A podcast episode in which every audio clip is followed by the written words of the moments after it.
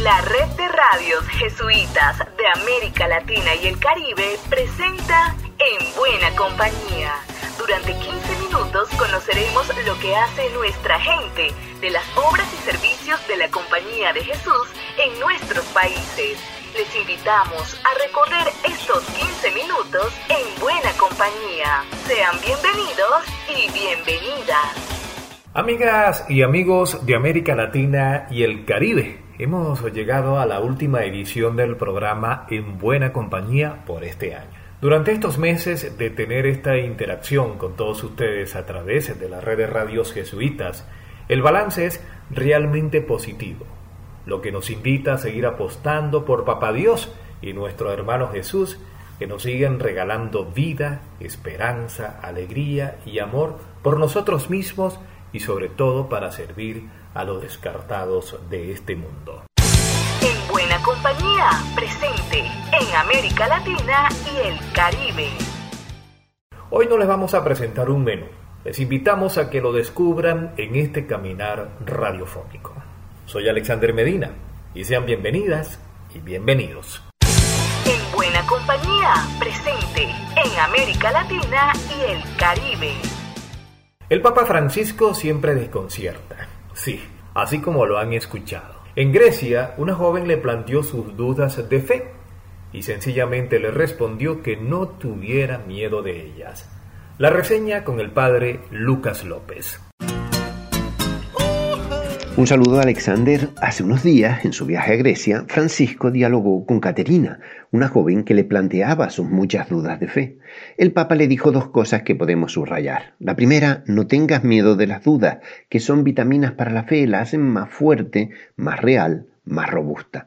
La segunda cosa que le dijo es que la fe tiene el mismo punto de partida que la filosofía, la chispa del asombro, que no se trata de una ideología, un pensamiento o un discurso, sino de una mirada asombrada a la realidad, al mundo que se nos presenta y a la persona que cada una somos. Conócete a ti misma, le dice Francisco usando la sentencia del templo de Delfos. No olvidar que somos criaturas amadas, eso es lo que nos produce el más infinito asombro. Pues eso, Alexander, somos gente asombrada en buena compañía. Lucas López, del equipo CEPAL, para la red de radios jesuitas de América Latina y el Caribe. Hablando de jóvenes, en Venezuela se desarrolla el proyecto Javier como propuesta para inspirarlos desde la espiritualidad ignaciana. Daniela Paola Aguilar, que trabaja con el Centro Gumilla, nos explica. No podemos dejar de hablar de lo que hemos visto y oído. Actualmente para nosotros ha sido una experiencia maravillosa y es todo un honor poder contar con este tipo de plataformas que nos permiten mostrarle a otros jóvenes y a otros eh, simpatizantes de nuestra espiritualidad, pues que sí existen espacios donde el servicio está a la orden del día y donde podemos conectar incluso con personas que comparten esta vocación tan genuina y tan profunda que surge desde nuestros corazones. En este sentido, pues Proyecto Javier nace en el estado Zulia, precisamente producto de una experiencia piloto de siete días con algunos voluntarios que estaban en el Instituto Radiofónico de Fe y Alegría en el estado Zulia. Ellos con estas inquietudes y precisamente un grupo de jóvenes profesionales que estaban unidos, además de por una amistad eh, muy genuina, por una vocación de servicio inefable, emprenden esta primera experiencia misionera, resulta todo un éxito y ellos comienzan con aquellas inquietudes y aquella necesidad de querer canalizar esta, esta experiencia exitosa que habían tenido en el estado de Zulia, quieren sistematizarlo, quieren compartirlo, quieren replicarlo y además quieren institucionalizarlo para que otros jóvenes inspirados en su servicio puedan también cumplir con la experiencia. De esta manera, pues estas inquietudes son canalizadas a través de la Oficina de Juventudes y Vocaciones.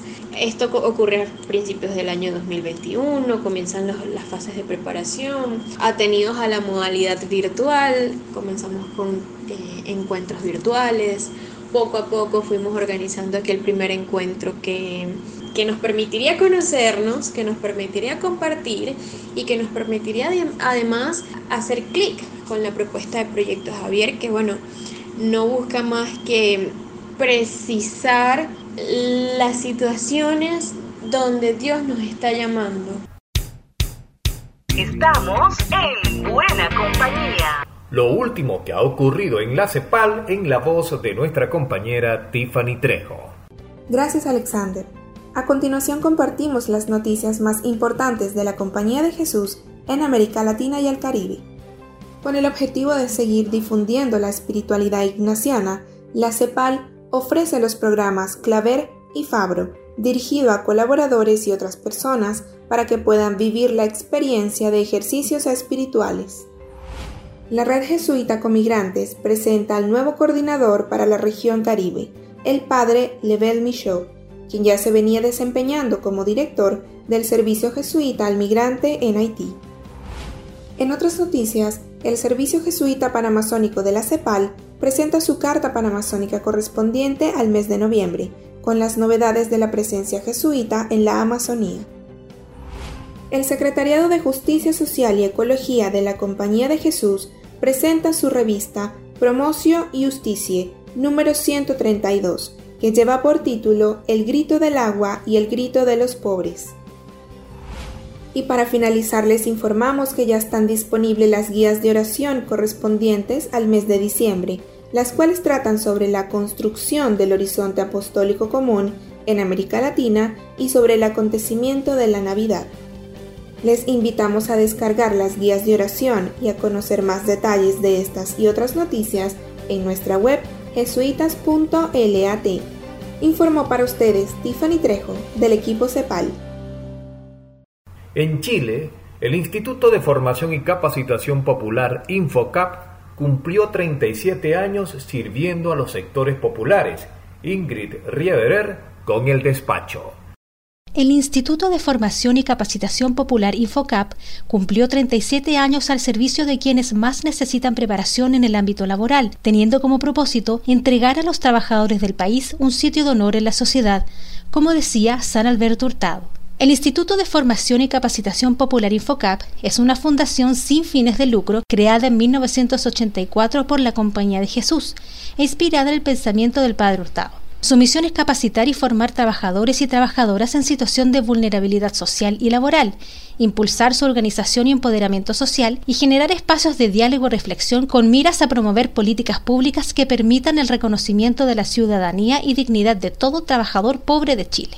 Ya son más de 40.000 personas las que han pasado por sus aulas y en estos meses, luego de la etapa más dura de la pandemia, las sedes de Santiago y Biobío han vuelto a recibir a los alumnos. Y en este fin de año ya están abiertas las postulaciones para los cursos completamente gratuitos: gastronomía, técnicas de preparación gastronómica, peluquería y tratamientos capilares, cuidados y atención en salud del adulto, mueblería, soldadura, instalaciones eléctricas e instalaciones sanitarias. Además, en este 2021, 193 estudiantes del Colegio Infocap en la sede de Santiago finalizaron un camino de esfuerzo y perseverancia. Después de mucho estudio y en plena pandemia, recibieron su licencia de enseñanza media.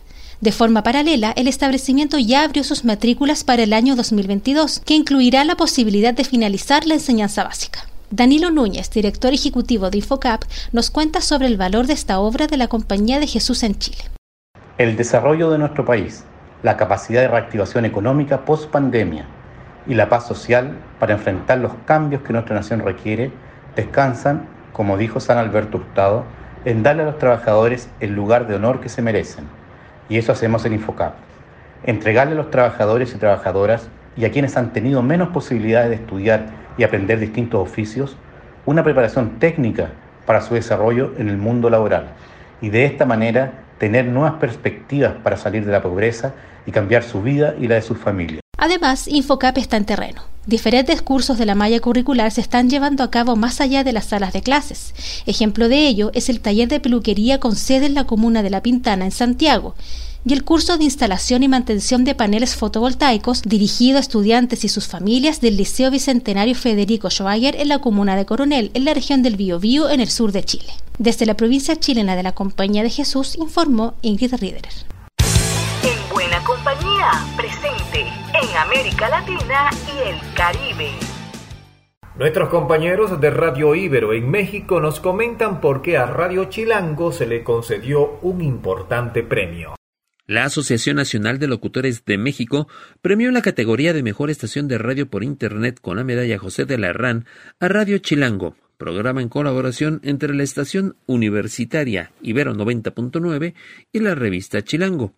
La ceremonia se llevó a cabo el pasado 8 de diciembre en el Teatro Ferrocarrilero, en donde los conductores Isaac Torres, artista visual y agente cultural de arte contemporáneo, junto con Sam de Villa, conductora de uno de los turnos beta de Ibero 90.9, recibieron esta distinción.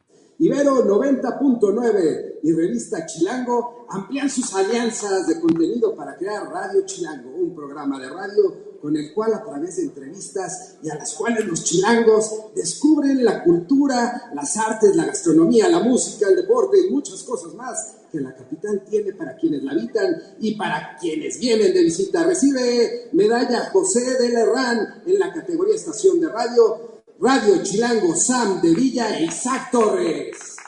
Radio Chilango es una mirada de la vida capitalina, la cultura, sus artes, la gastronomía, la música, el deporte y muchas otras cosas. Este programa se ha convertido en un caleidoscopio de la riqueza de una ciudad tan cosmopolita como lo es la Ciudad de México, y desde el pasado 15 de septiembre se puede escuchar Radio Chilango todos los miércoles a las 4 de la tarde por el 90.9 de FM o por nuestra página www.ibero90.9 FM. Esta es una colaboración de la red de radios jesuitas e Ibero 90.9. A Paulo Moregola lo habrán escuchado en varias ocasiones por acá, en buena compañía. En esta última edición nos comparte su experiencia.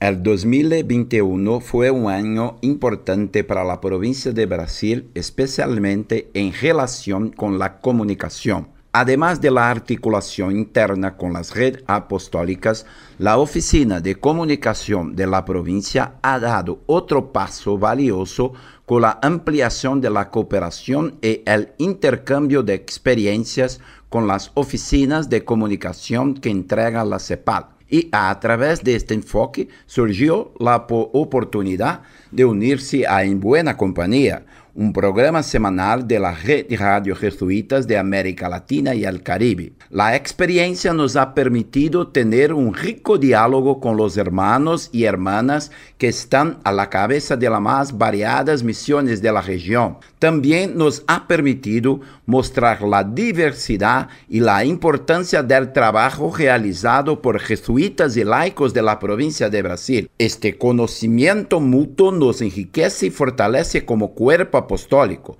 dándonos el ánimo para avanzarmos en la construcción de una sociedad más justa y fraterna. Estamos en buena compañía. Y para cerrar, no podíamos hacerlo de la mejor manera. El padre Roberto Jaramillo, presidente de la CEPAL, hace un balance de lo que ha significado este espacio de encuentro y de caminar juntos. Buenos días, un saludo especial para todos los radioescuchas de En Buena Compañía. En este último programa del final del año 2021 queremos dar gracias a cada uno y cada una de ustedes y a Dios porque hemos contado con su compañía. Este esfuerzo de la red de radios jesuitas de América Latina ha valido sin duda la pena y valdrá más todavía en los años por venir porque de ser compañeros y compañeras entre nosotros y con Jesús se trata.